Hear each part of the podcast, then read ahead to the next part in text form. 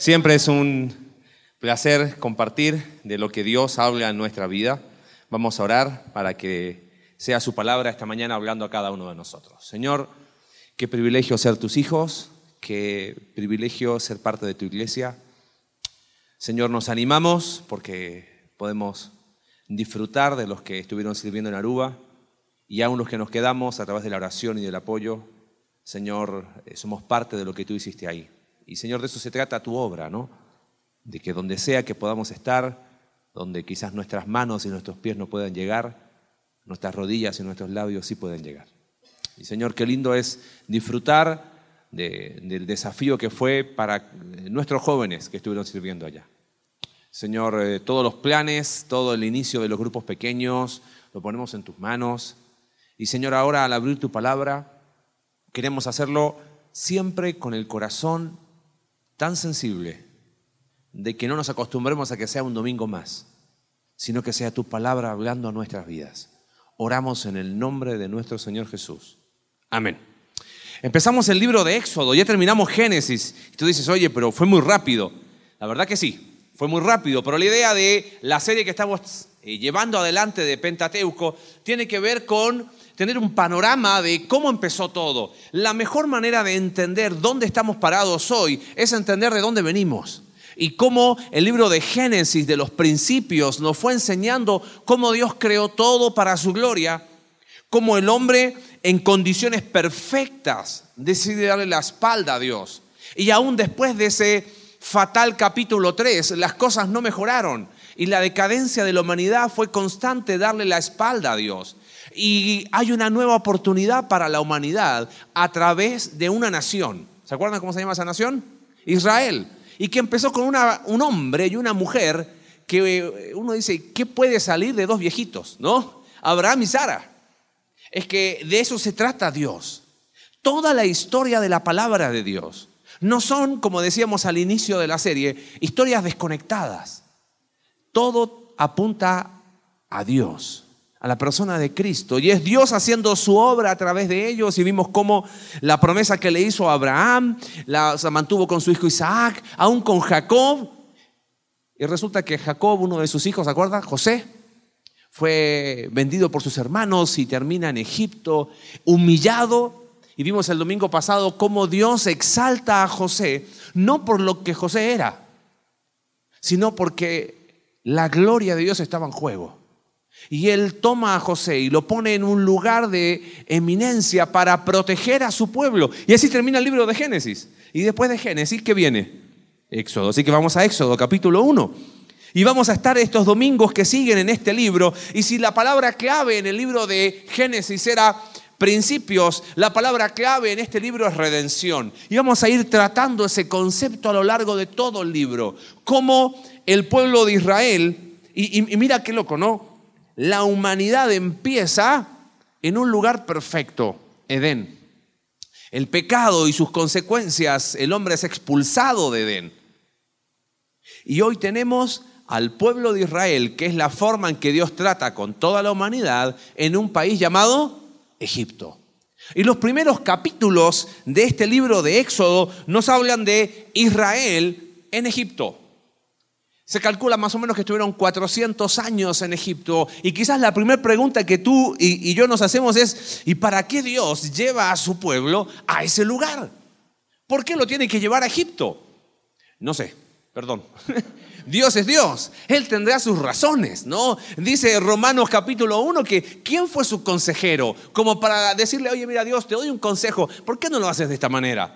Dios tuvo su plan, uno puede ver algunas cosas. Mira, acompáñame rápido a Génesis capítulo 15, sin perder Éxodo, solo para entender por qué empezamos en Egipto, ¿no? Fíjate, Génesis capítulo 15, verso 13.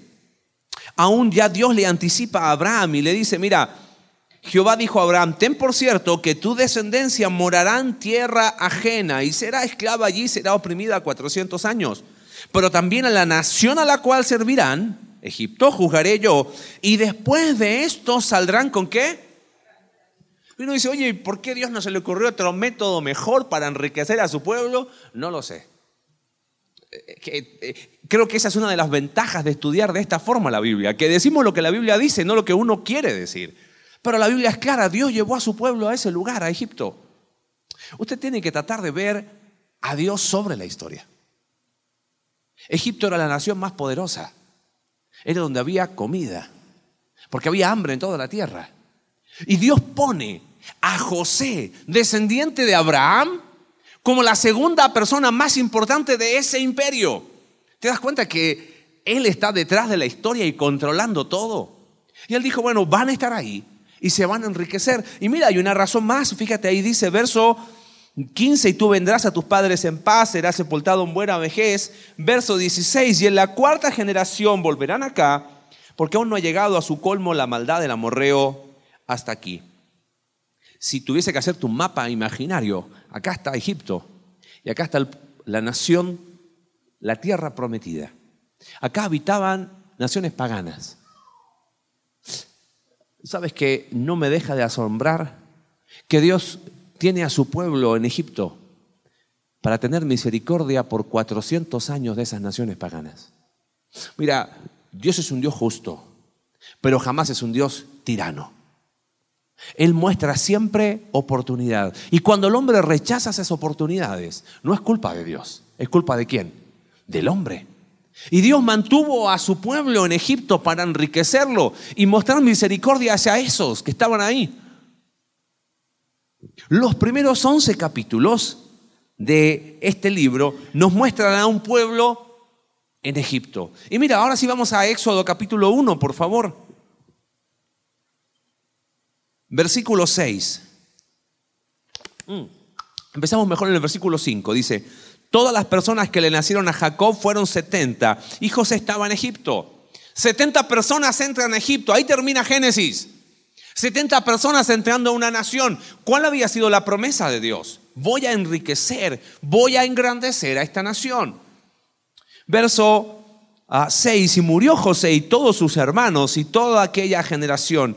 Y los hijos de Israel fructificaron y se multiplicaron y fueron aumentados y fortalecidos en extremo y se llenó de ellos la tierra. Mira, uno podría decir, hoy el pueblo de Israel está en Egipto, pobres. Dios cumple sus promesas. Y me gustaría en esta mañana ¿Qué lecciones podemos aprender de estos primeros 11 capítulos donde el pueblo de Israel está en Egipto?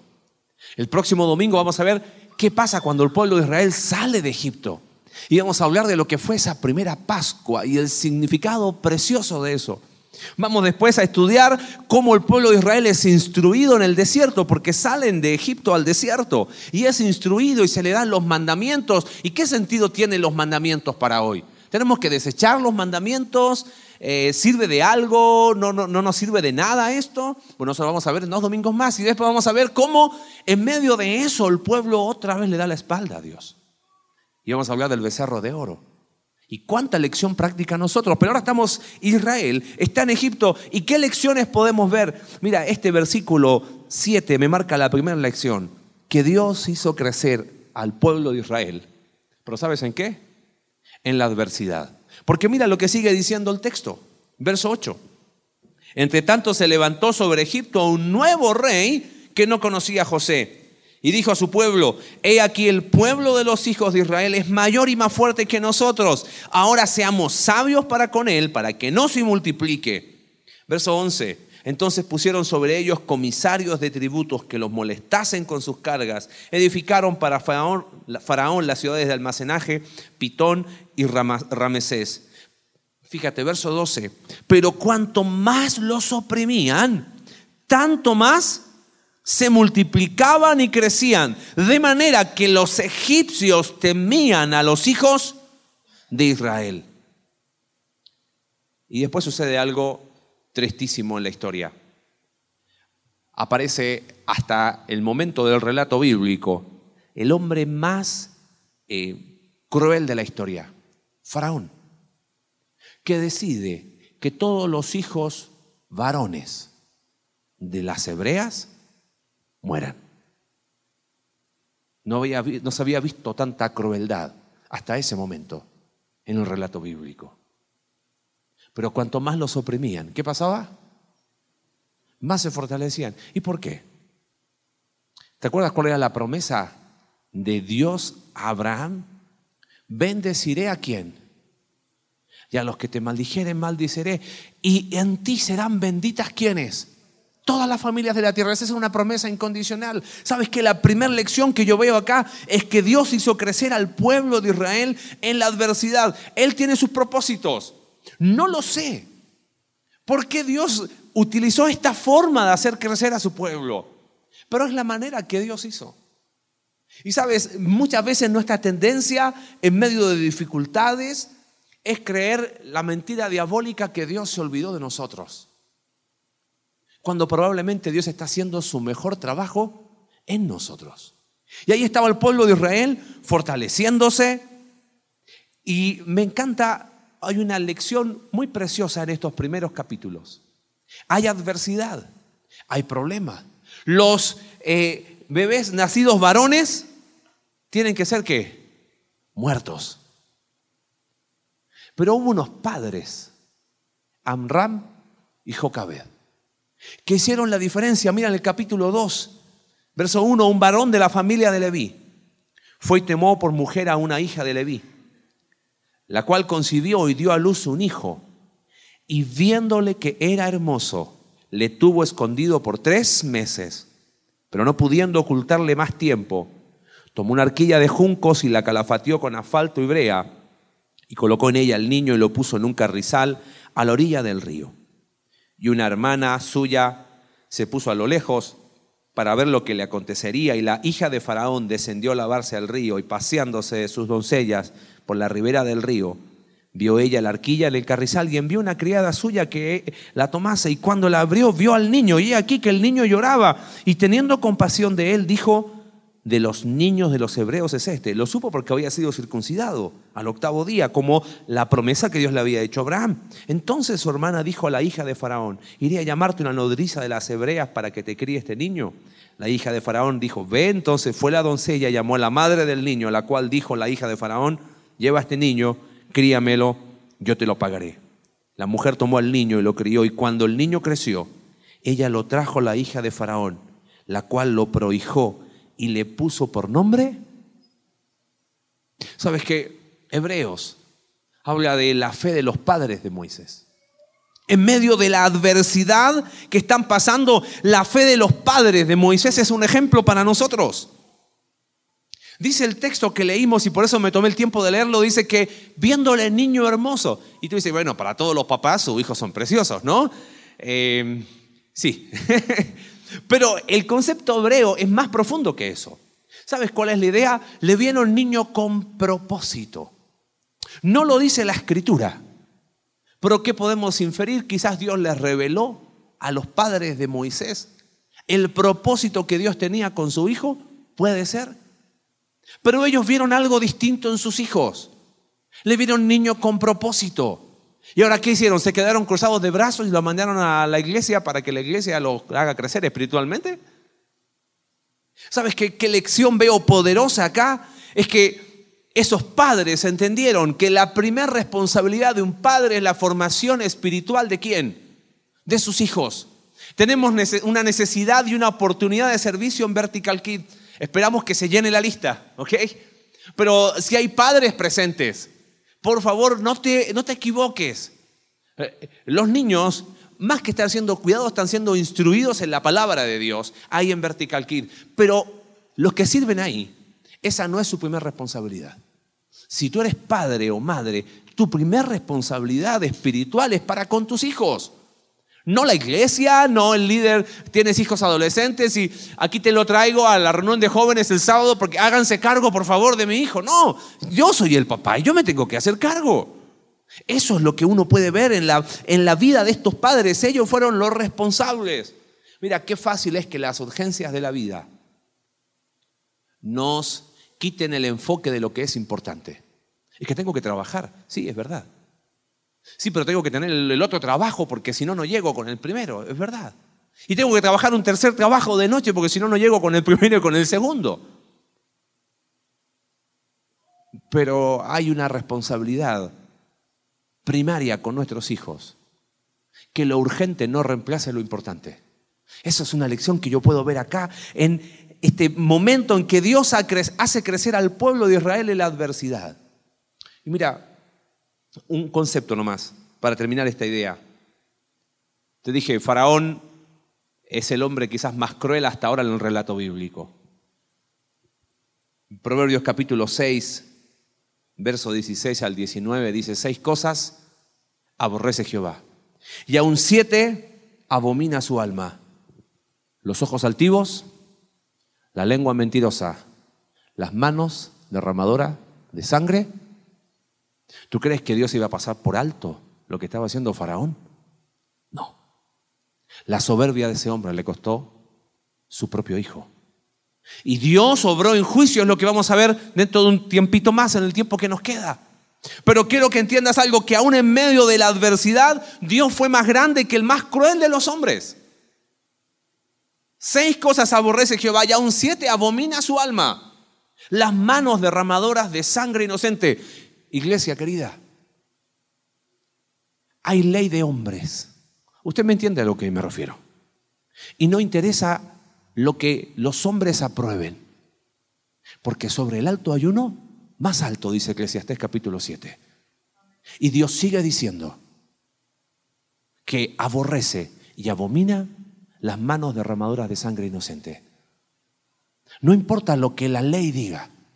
No importa lo que personas sentadas en un supuesto lugar de justicia determinen lo que es bueno, lo que es malo.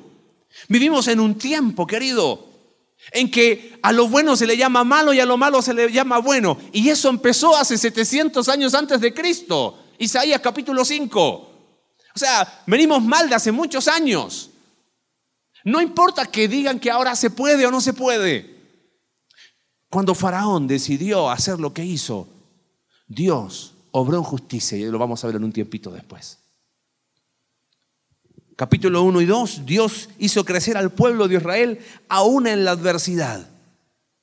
Llegamos al capítulo 3 y, el capítulo 2 terminaba con que Dios empieza a trabajar de una manera increíble en la vida de un niño que se llamó ¿cómo? Moisés. Y mira, eh, eh, acompáñame al capítulo 7 de Hechos para ver un resumen rápido de la vida de Moisés. Esta semana en los grupos pequeños vamos a hablar, en los grupos conexión, un poco de la vida de Moisés. Esa es la ventaja de los grupos. Lo que el predicador no alcanza a hablar el domingo, eh, lo pueden ustedes profundizar en los grupos. Así que no se pierdan eh, eh, el grupo esta semana. Pero mira, verso 20. En aquel tiempo nació Moisés y fue agradable a Dios y fue criado tres meses en casa de su padre. Pero siendo expuesto a la muerte, la hija de Faraón la recogió y le crió como hijo suyo. Mira qué interesante, verso 22. Y fue enseñado Moisés en toda la sabiduría de los egipcios y era poderoso en sus palabras y... ¿Dónde aprendió esto Moisés? En Egipto. Vamos a dividir, la vida de Moisés así. Primeros 40 años, Moisés está ¿dónde? En Egipto. Verso 23. Cuando hubo cumplido la edad de 40 años, le vino al corazón el visitar a sus hermanos los hijos de Israel. Ya te voy a explicar un poquito este concepto. Y al ver que uno era maltratado, lo defendió, e hiriendo al egipcio, vengó al oprimido. Pero él pensaba que sus hermanos comprendían que Dios le daría libertad por mano suya, pero ellos no lo habían entendido así. Al día siguiente se presentó a uno de ellos que reñían y los ponía en paz, diciendo, varones sois, varones hermanos sois, ¿por qué os maltratáis el uno al otro? Entonces el que maltrataba a su prójimo le rechazó, diciendo, ¿quién te ha puesto por gobernante y juez sobre nosotros? ¿Quieres tú matarme como mataste ayer al egipcio? Y al oír esta palabra, Moisés huyó y vivió como extranjero en tierra de Madián, desierto, donde engendró dos hijos. ¿Pasados cuántos años? Primera etapa de Moisés, 40 años ¿dónde? En Egipto. Después está 40 años ¿dónde? En el desierto. Y dice el texto bíblico que pasados 40 años un ángel se le apareció en el desierto del monte Sinaí en la llama de fuego de una zarza. Entonces Moisés mirando se maravilló de la visión y acercándose para observar, vino a él la voz del Señor. Yo soy el Dios de tus padres, el Dios de Abraham, Dios de Isaac, el Dios de Jacob. Y Moisés temblando no se atrevió a mirar. Y él le dijo al Señor, quita el calzado de tus pies, porque el lugar en que estás es tierra santa. Ciertamente he visto la aflicción de mi pueblo que está en Egipto, he oído su gemido y he descendido para librarlos. Ahora pues, ven, te enviaré a Egipto. ¿Sabes qué segunda lección veo poderosa acá? Que Dios es dueño de los tiempos y los métodos. ¿Sabes que Dios decide elegir a Moisés como su instrumento? Los dos primeros capítulos vemos que a pesar de la adversidad, a pesar de estar bajo el hombre más cruel hasta ese momento conocido, Dios hizo crecer a su pueblo. Llegamos al capítulo 3 y Dios que es dueño de los tiempos y los métodos decide, Moisés, te voy a elegir a ti. Y mira, ¿te acuerdas cómo dividimos la vida de Moisés? En tres etapas. Los primeros 40 años, ¿dónde estuvo Moisés? En Egipto. Y dice el texto ahí en Hechos que él fue enseñado en toda sabiduría y palabra.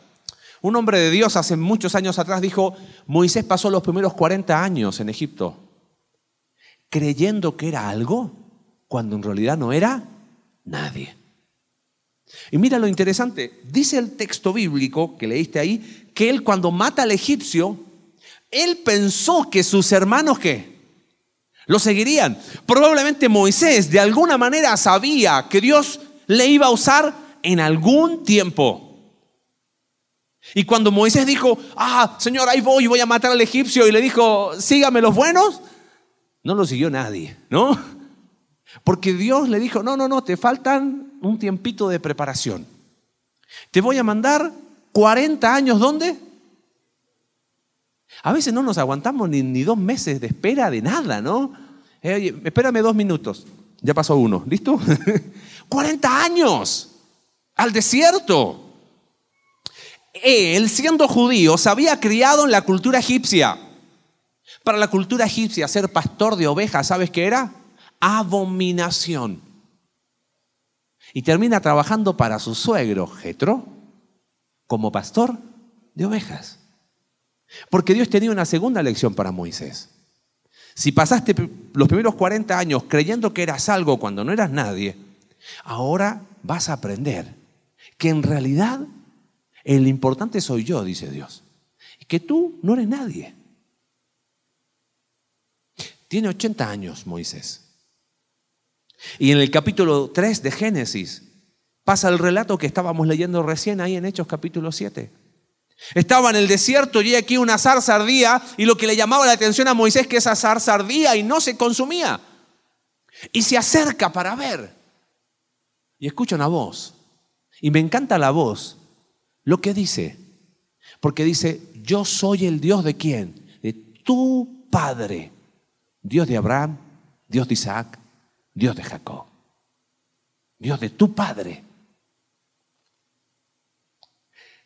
Y una de las cosas que vamos a hablar en los grupos Conexión esta semana es que Moisés, ¿qué hizo cuando Dios le dijo, voy a usarte como mi instrumento? ¿Qué dijo Moisés? Ah, venme aquí, ahí voy, dale, chócala. No, empezó a presentar 40 mil excusas. Oye, 40 años antes, él había dicho, yo le entro. ¿Y qué le dijo Dios? No es tu tiempo.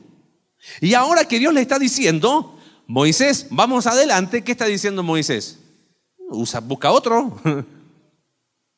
Es que la última etapa de Moisés, Dios le quería enseñar lo que él puede hacer con un don nadie.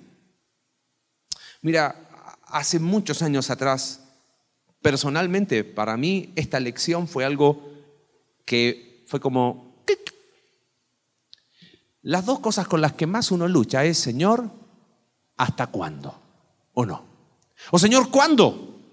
¿Cuándo van a pasar las cosas? ¿Cuándo va a ser esto? ¿Cuándo? ¿Cuándo? Luchamos mucho con los tiempos. Nos encantaría tener el control de nuestros tiempos y que las cosas pasen al tiempo que yo quiero.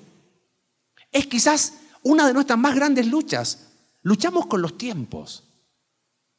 Eh, el Salmo 31, verso 15 creo que es, dice, Señor, en tu mano están mis tiempos. ¿Cómo cuesta entregarle el reloj a Dios? Para que Él decida cuándo. ¿Y sabes cuál es la segunda lucha más grande aparte de los tiempos? Es los métodos. ¿Por qué? Señor, ¿por qué de esta manera? Señor, ¿no tenías otra manera de hacerlo? Y sabes que la vida de Moisés nos muestra que Dios es el dueño de los tiempos y el dueño de los métodos. Cuando Moisés dijo, ahora es mi tiempo, Dios le dijo, todavía no es tu tiempo. Y cuando Dios le dijo, ahora te voy a usar, empezó Moisés a poner excusas. Oye, pero yo soy el soberano y te voy a usar a ti. Uno ve en la palabra de Dios que constantemente esa es una lucha. Tiempos y métodos. O cuántas veces se dice, Señor, ¿hasta cuándo? Sabes, hay un libro en el Antiguo Testamento, el libro de Habacuc, y el contexto es otro. El pueblo de Israel le ha dado la espalda a Dios. Los que hacen las cosas bien, les sale todo mal. Y los que son injustos, los que hacen las cosas mal, les sale todo bien. ¿Y sabes qué dice Habacuc? Señor, ¿hasta cuándo? Lucha con lo mismo, con los tiempos. Y Dios le dice, tranquilo, hay injusticia en tu nación, no te preocupes, yo voy a traer a los babilonios y van a destruirlos. Y Habacuc dice, oye Señor, este, yo sé que, que hay maldad, pero estás trayendo a uno que son peores que nosotros. Habacuc está luchando con lo mismo, con los tiempos de Dios y con los métodos de Dios, al igual que Moisés. Lo que me llama la atención es que ese Habacuc que está luchando termina su libro expresando quizás una de las oraciones más profundas de la palabra de Dios. Y él dice, Señor, aunque la higuera no florezca, ni en las vides haya fruto, aunque falte el producto del olivo, los labrados no den mantenimiento y aún no hayan vacas. Con todo, dice él, con todo, me alegraré en Jehová, me gozaré en el Dios de mi salvación. Querido, si estás luchando con los tiempos de Dios, eh, ojea la vida de Moisés. ¿No será que a veces quiero adelantarme a lo que Dios está diciendo tranquilo? ¿O a veces me retraso a lo que Dios está diciendo es ahora? No, Señor, espérame tantito. No, no, espérame nada. Él es el dueño de los tiempos. Y si Él te dice, te voy a usar a ti, es porque Él lo decidió hacer. Y si usó a Moisés, puede usarnos a cada uno de nosotros. Él es el dueño de los tiempos y los métodos. Él decide elegir a Moisés como su instrumento. Y querido, si estás luchando con ambas cosas, es tiempo de entregarlas a Dios. Señor, pongo en tus manos mis tiempos. Pongo en tus manos cómo lo quieras hacer. Y quiero vivir una vida de fe y obediencia, porque van de la mano, ¿no? Son las dos caras de la misma moneda. Israel en Egipto, primera lección, Dios hizo crecer a su pueblo en medio de la adversidad. Segunda lección, Dios es dueño de los tiempos y métodos y Él decide. Y mira qué interesante, me adelanto para los grupos conexión. ¿Te acuerdas? Moisés en Egipto llega a ser el segundo hombre más importante de esa nación. ¿Y cuál era la profesión que era abominación para los egipcios? Pastor de ovejas. Moisés, por decirlo de alguna manera, se tiene que ir por la puerta trasera de Egipto, huir al desierto, y después de 40 años tiene que volver al mismo lugar donde él había llegado a ser qué? El segundo hombre más importante. Y llega con olor a oveja, con ropa de pastor de ovejas y con una vara que lo identificaba como qué? Pastor de ovejas. Ah, que Dios es experto en enfrentarnos con nuestros fantasmas del pasado. Porque cosas que yo no resuelvo me persiguen toda la vida. ¿eh? Por eso lo vamos a ver en los grupos, así que no te lo pierdas esta semana. ¿Ok? Y, y capítulo 4 en adelante, empezamos a ver que Dios hace algo muy interesante. Porque a regañadientas y Moisés, bueno, y, pero yo no sé hablar. Hechos 7 dice que había sido instruido en palabras y en gran sabiduría. Dice, bueno, a tu hermano y vas a ir igual, oye, pero y, y, cuando me pregunten cuál es tu nombre, yo soy el que soy, yo soy Jehová y Dios revela su nombre en esencia. Yo soy el que soy, el que existo en sí mismo. Ok, pero ¿y cuando voy y, y qué hago? Tienes tu vara y empieza a ocurrir en Egipto lo que quizás tú conoces, se llaman las plagas de Egipto. Y mira capítulo 5 de Éxodo, hay algo muy interesante ahí. Primera lección dijimos que Dios hizo crecer al pueblo de Israel en la adversidad. Segunda lección de estos primeros capítulos de Israel en Egipto, Dios es el dueño de los tiempos y métodos. En último lugar, la tercera lección es que Dios es mucho más grande que cualquier ídolo humano.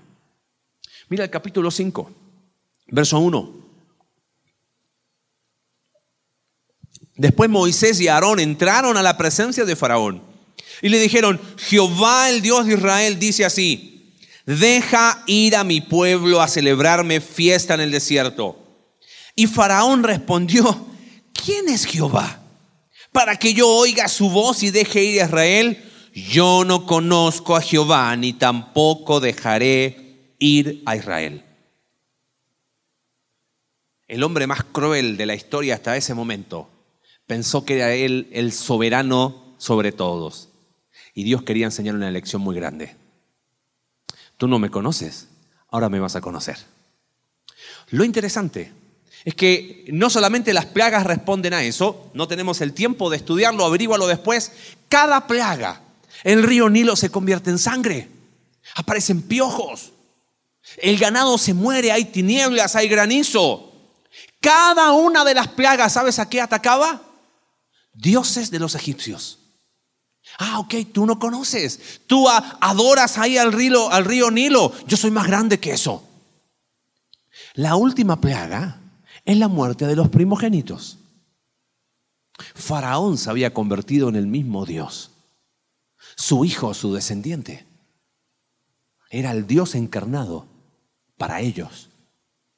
Y Dios dice, me vas a conocer que yo soy Jehová.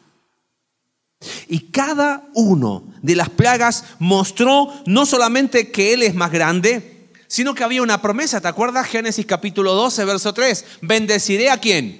A los que te bendijeren y a los que te maldicieren, maldeciré. Dios cumplió su promesa. Y el pueblo que oprimió a Israel recibió su justa retribución. Pero hay una lección que, es lo con la que yo quiero terminar. Porque, ¿quién vivía en Egipto? Los egipcios. ¿Y quién más vivía en Egipto? ¿Quién? Los israelitas.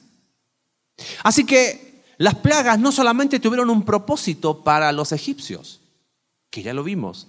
Personalmente yo estoy convencido. Recuerda que esta era una generación que había entrado a Egipto. Han pasado 400 años. Y Dios simplemente es un relato lejano. ¿Me capta la idea? Oye, ¿quién es Jehová? Se supone que el que le apareció a Abraham hace como 400 años, yo ni lo conozco. Oye, ¿quién es Dios? Se supone que era el que, que, permitió que José, y viste la historia de Potifar, así medio tipo mito, una cosa así, pero ¿quién es Dios?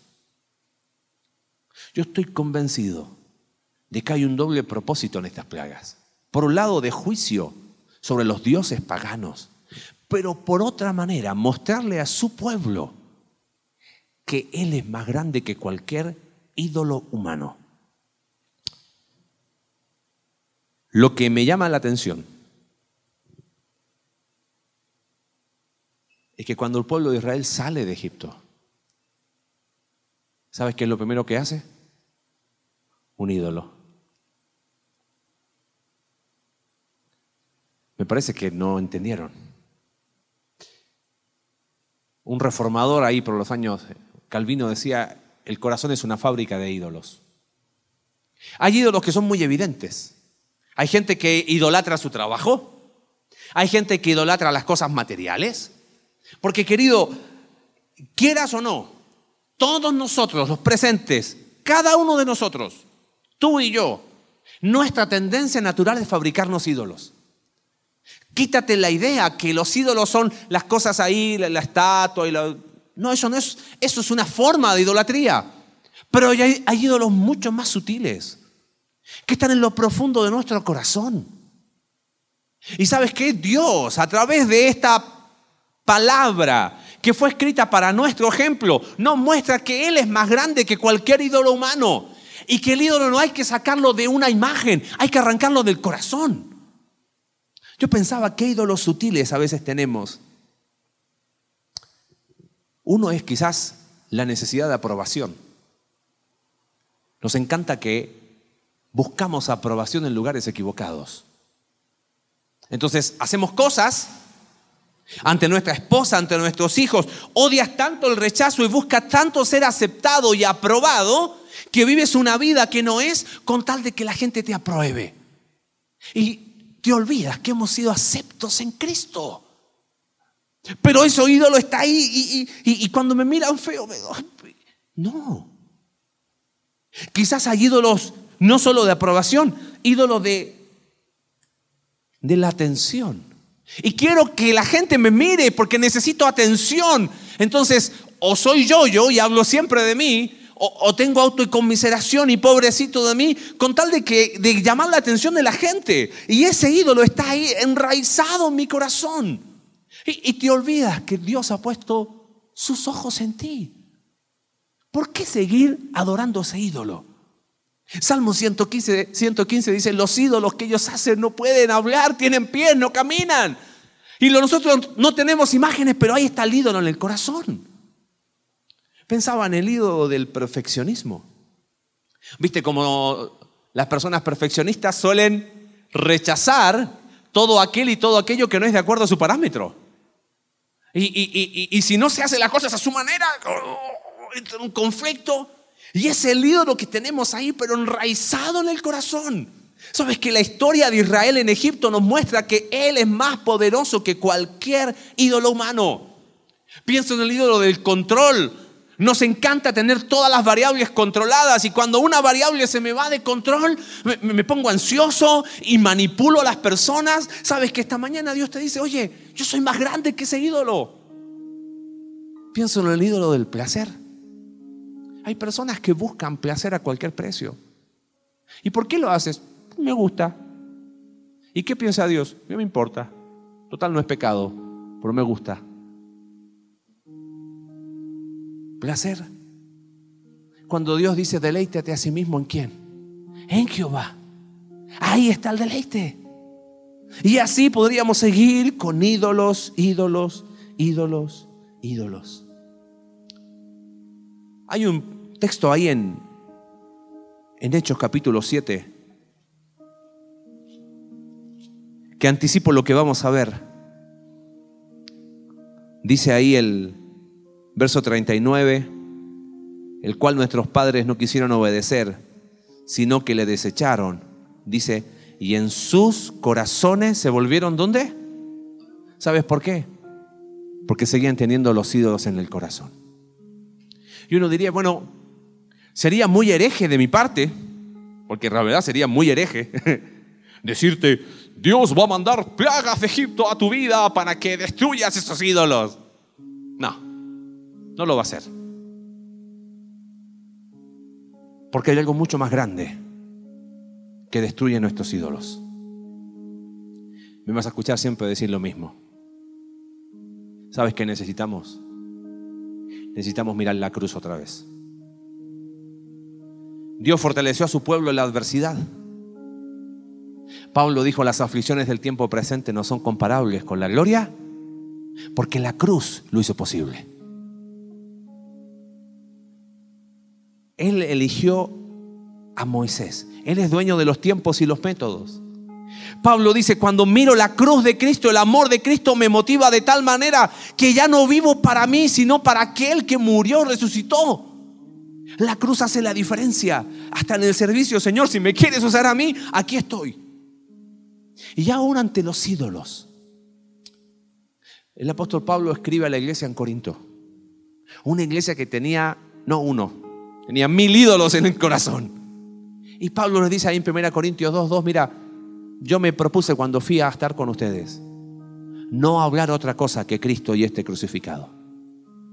Sabes que contemplar la cruz nos hace pensar, oye, no puede ser que yo siga teniendo ídolos en mi corazón.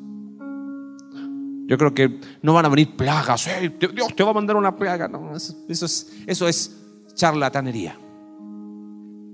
Lo que necesitábamos hoy es mirar la cruz para entender que Dios es más grande que cualquier ídolo. Mira, no pierdas oportunidad esta tarde. Medita en cuántos ídolos muy sutiles tengo en mi corazón. Y Dios usó en aquel tiempo las plagas para Egipto, para aún enseñarse a su pueblo. Y tristemente el tiempo demostró que no lo sacaron. Hoy tenemos algo más grande que las plagas de Egipto.